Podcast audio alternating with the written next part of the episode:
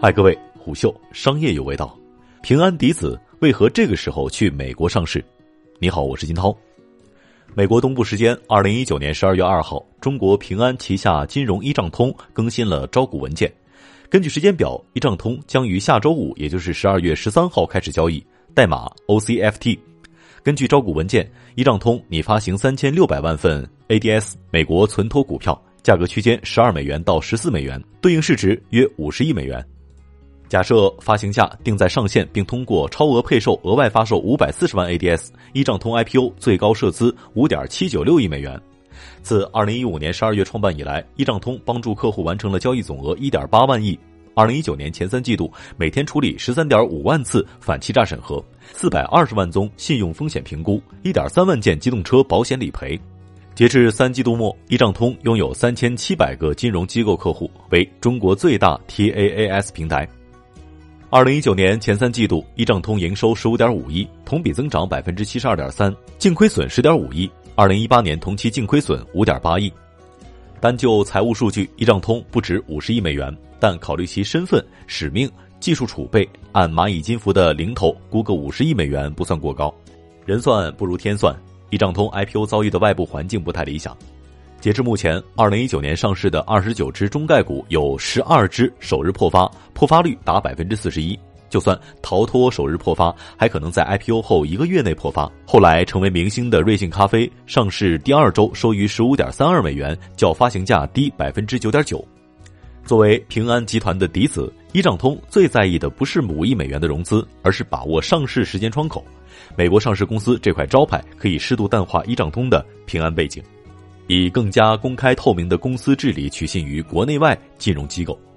一账通于二零一五年从平安集团分离，主要业务是面向银行、保险、投资管理等金融机构提供商业云服务。靠谱创业公司的做法是先挖一个深坑，把箱式基础打好，再一层一层的往上盖楼，即推出产品及服务。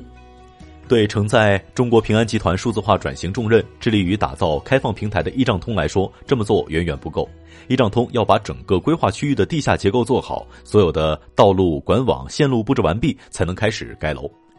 目前，一账通可提供十二套原生云解决方案和五十多个产品。截至二零一九年九月末，一账通有三千七百多个金融机构客户，包括所有主要银行以及百分之九十九城市商业银行、百分之四十六的保险公司。此外，一账通陆续在日本、新加坡、印尼成立分公司，业务范围拓展到十个国家和地区。一账通拓展客户的策略分为采用、加深、整合三个阶段。第一阶段的客户只采用一两款简单产品，第二步逐步深化与客户的合作，引导客户购买更多的产品和服务。第三步水到渠成，为客户整合业务流程。一账通目前三千七百多家客户中的绝大部分处于第一、第二阶段，因此营收潜力远远没有释放。二零一九年 Q 三，一账通营收五点八五亿，同比增长百分之六十二。过往四个季度，也就是二零一八年的 Q 三到二零一九年 Q 三，一账通总营收二十点七亿，同比增长百分之八十六点八。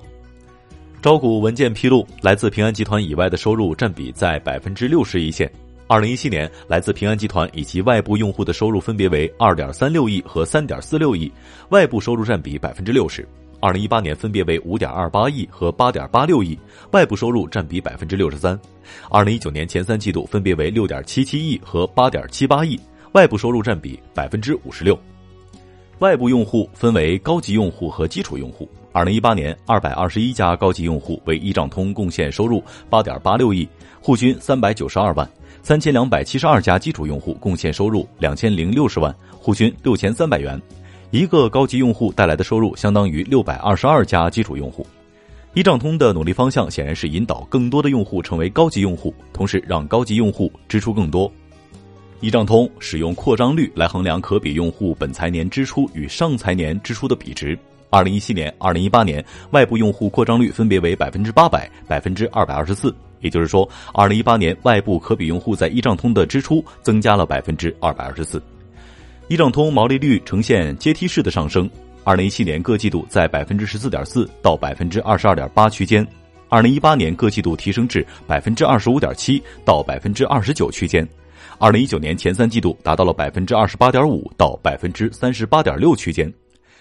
一账通成本当中占比最大的项目是向各家第三方机构，如银联和电信运营商支付的通道费。二零一九年前三季度，此类支出三点五一亿，占营收成本的百分之五十三。这是一账通的商业模式决定的，不是以产品交付、技术转让获得一次性收入，而是与客户建立长期合作，赚取佣金。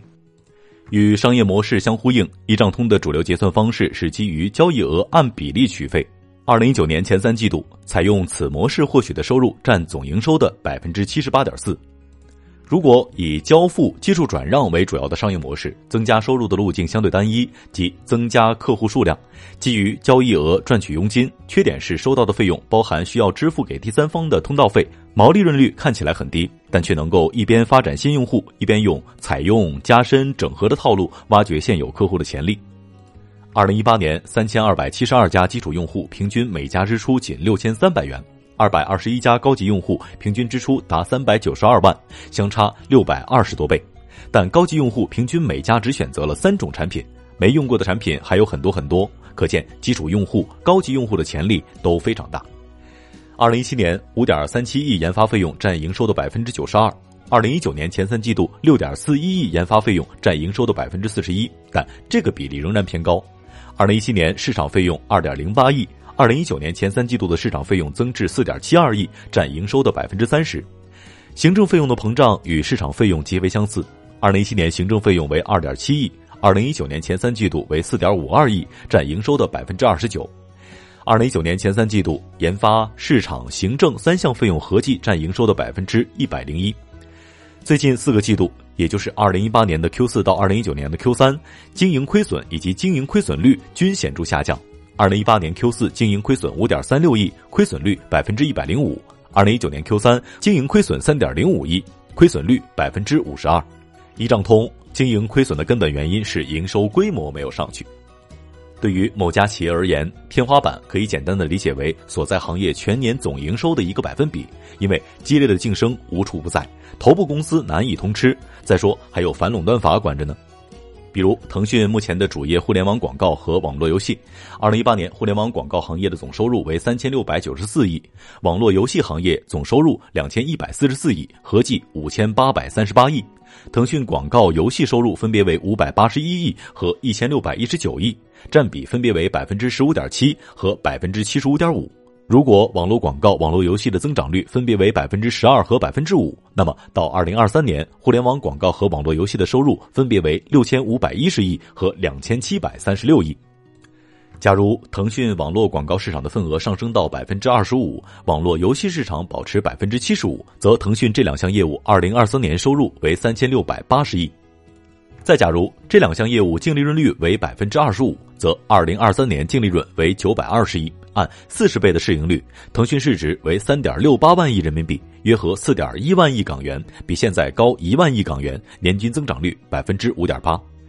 正是因为网络广告、网络游戏的天花板偏低，腾讯一定要努力发展金融科技、云计算等新兴业务。